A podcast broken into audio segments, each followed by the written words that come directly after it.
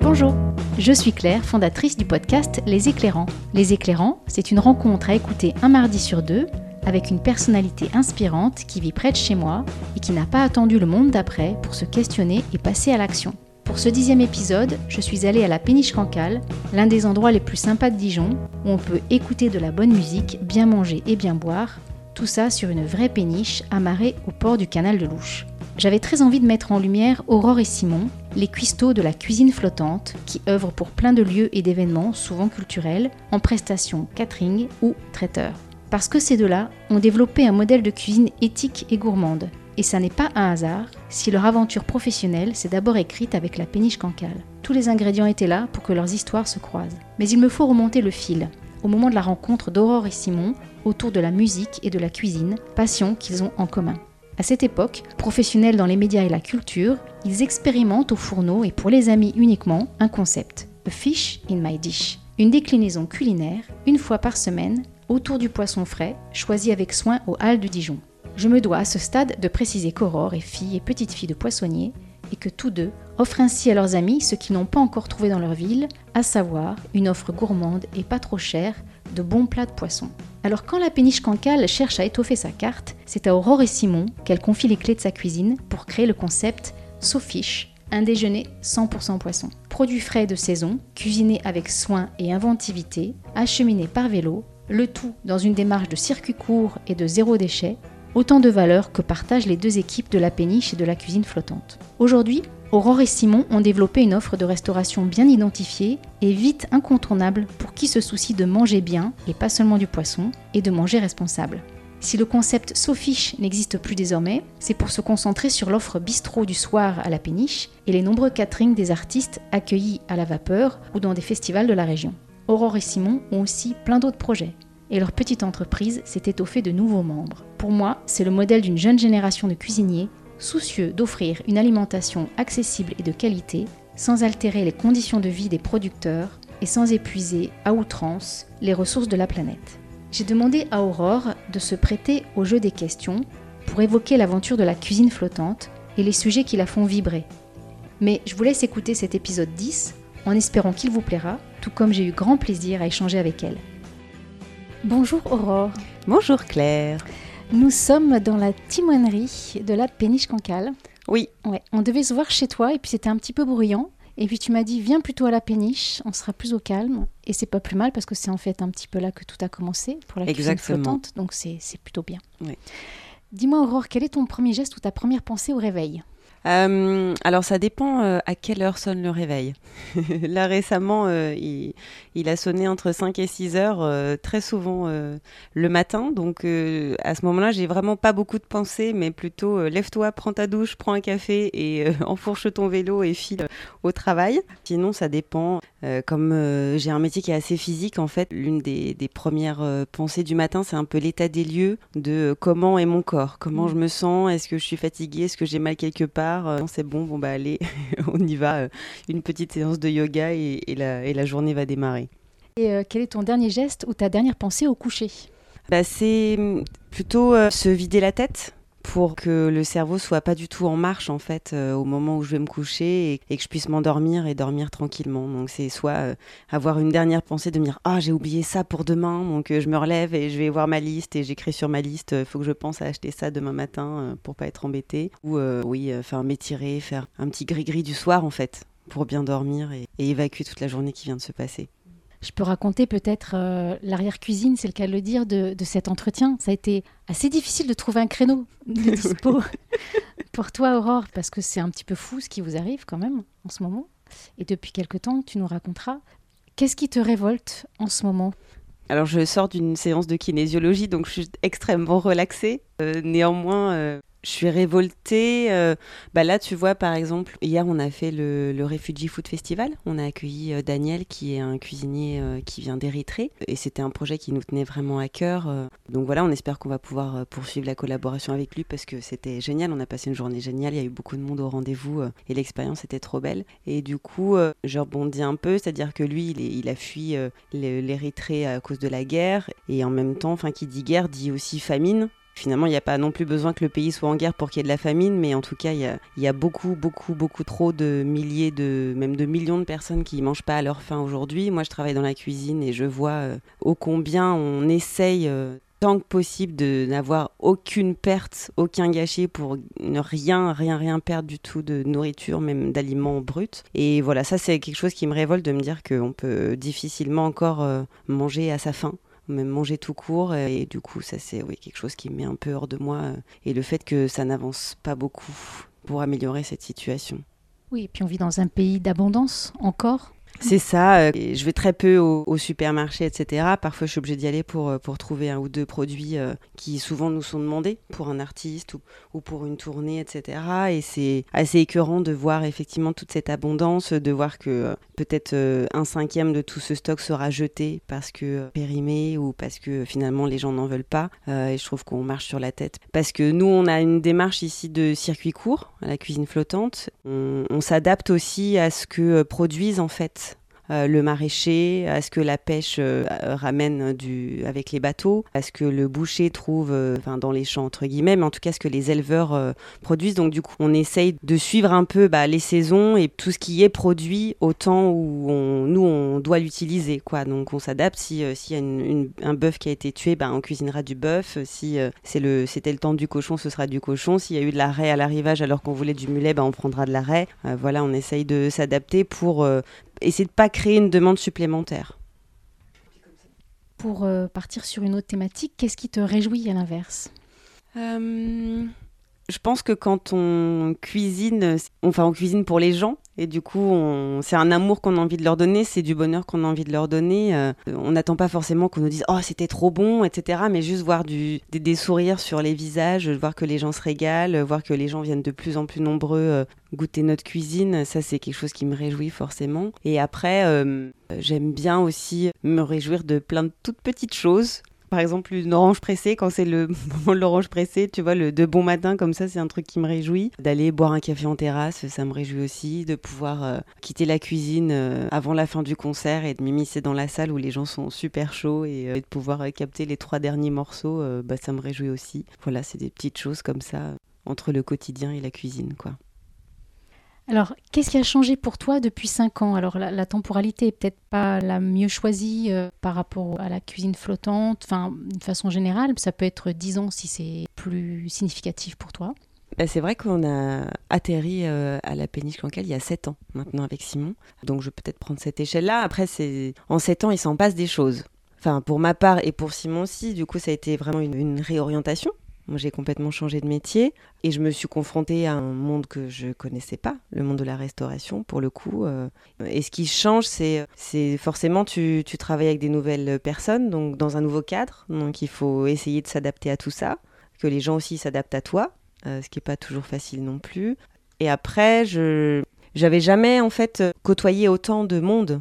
Et du coup, je, je crois que c'est les, c'est ça qui change vraiment en fait. Je sais pas comment t'expliquer, mais c'est un univers où sans cesse, en fait, il y a des gens des gens qui, avec qui on parle, des gens qu'on est content de croiser. Euh, et du coup, c'est cet échange permanent, en fait, qui est hyper stimulant et qui, je pense, aussi donne envie de se lever le matin.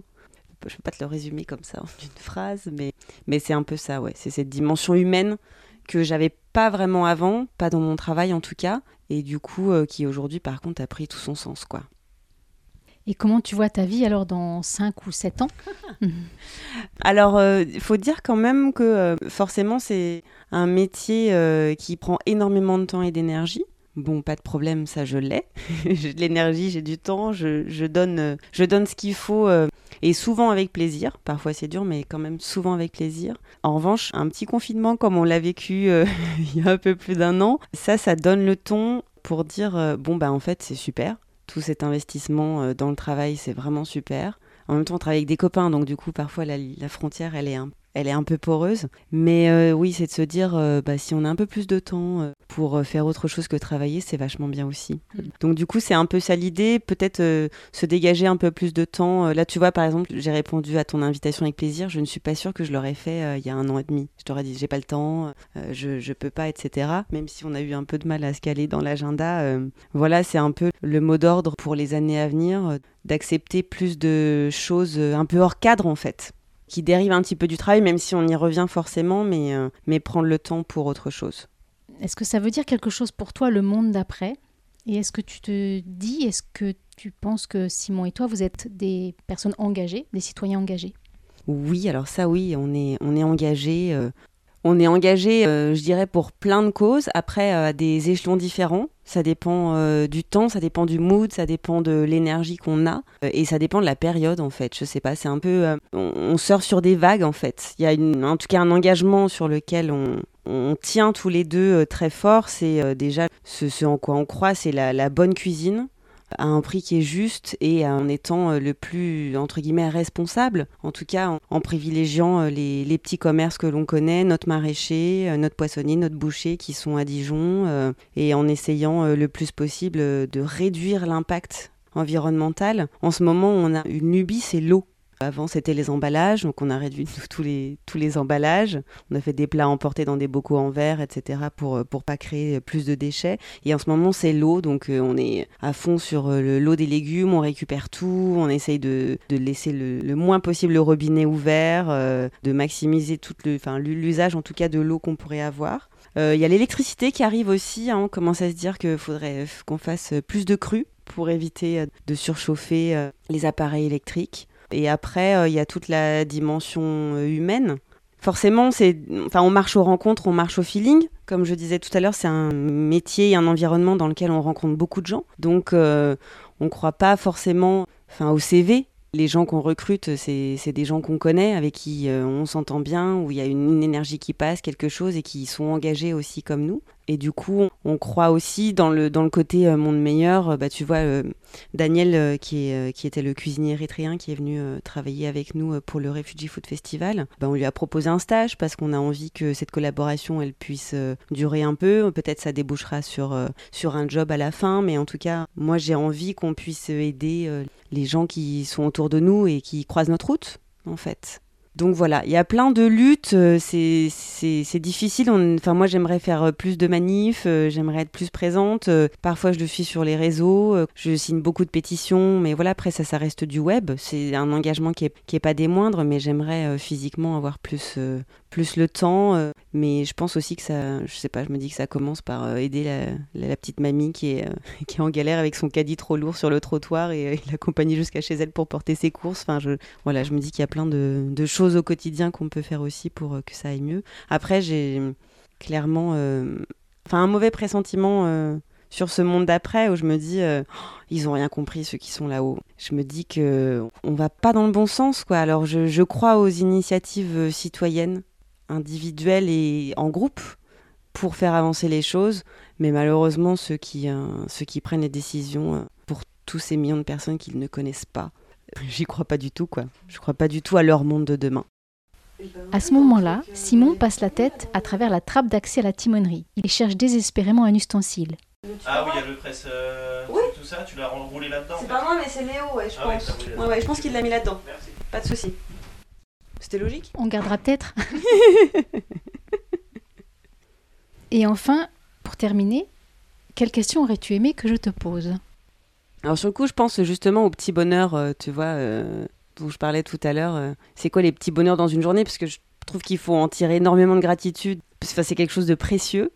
Peut-être si si j'avais envie de saluer ou de ou de te parler d'une initiative ou de quelqu'un qui me qui me booste, qui me qui m'aide, enfin, ou qui m'inspire, tu vois, peut-être une, une, initiative locale ou, euh, enfin, dont j'aurais entendu parler, qui me fait du bien. Tu penses maintenant, il faut que je la trouve. il y en a plein, mais maintenant, il faut que je la trouve. Alors du coup, je pense à deux choses. La première, euh, c'est une asso qui s'appelle Hello Ernest, qui est à Paris il me semble que c'est leur nom, j'espère ne pas l'écorcher. Eux, en fait, ils, récoltent des fonds et ils font à manger euh, pour euh, des personnes euh, soit sans abri ou réfugiés ou en tout cas qui n'ont pas accès à de, la, à de la nourriture. Et ça, je trouve ça super cool. Et la, deuxième chose que je trouve super cool, bah, par exemple à Dijon, il y a plein d'assauts et certains lieux culturels qui proposent des concerts gratuits je te cite la péniche, bien sûr, mais, euh, mais après, tu as plusieurs, euh, plusieurs associations qui, qui, te donnent accès en fait euh, à de la culture gratuitement. Tu peux voir des concerts, tu as des expos gratuites aussi. Alors, le théâtre se s'ouvre un peu moins, mais, mais ça commence aussi. Et je, sais que pour eux, économiquement, c'est pas euh, forcément la solution de faire du tout gratuit, mais que ça compte aussi pour, euh, pour toucher un plus large public et permettre qu'on soit nombreux à venir voir, en fait. Quand c'est gratuit, tu te poses même pas la question est-ce que ça va me plaire ou quoi, c'est juste bah j'y vais c'est un cadeau. Donc ça, je trouve ça cool. ça permet de rencontrer des gens, d'aller voir d'autres choses, de sortir de son cadre en fait.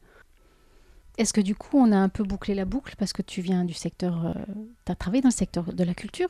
J'ai été surtout bénévole dans le secteur de la culture. Et je viens plutôt de la communication, juste avant. Mais après, c'est vrai que moi, quand je suis revenue à Dijon après mes études, j'ai atterri ici, j'avais 25 ans, mais je connaissais plus, plus grand monde, en fait. Et du coup, euh, le, milieu culturel, le bénévolat euh, chez Sabotage, euh, à Why Not, ici aussi à La Péniche, c'est ce qui m'a permis, en fait, de rencontrer énormément de gens et de m'ouvrir à toute cette vie culturelle qui est hyper effervescente à Dijon. Donc, donc c'était trop bien. Moi, je crois qu'on boucle la boucle. Hmm.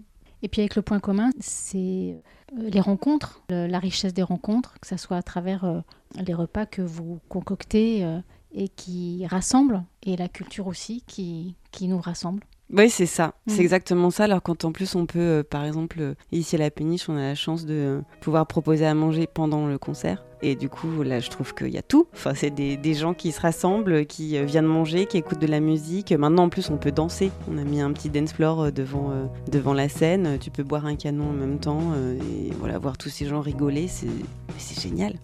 Eh ben, merci beaucoup, Aurore. Merci à toi. passé ici. À très bientôt. Oui, à bientôt. Et voilà, c'est fini. Pour en savoir plus sur la cuisine flottante, rendez-vous sur sa page Facebook ou son compte Instagram sur le site internet de la péniche Cancale. Et surtout, venez goûter les bons petits plats d'Aurore et Simon.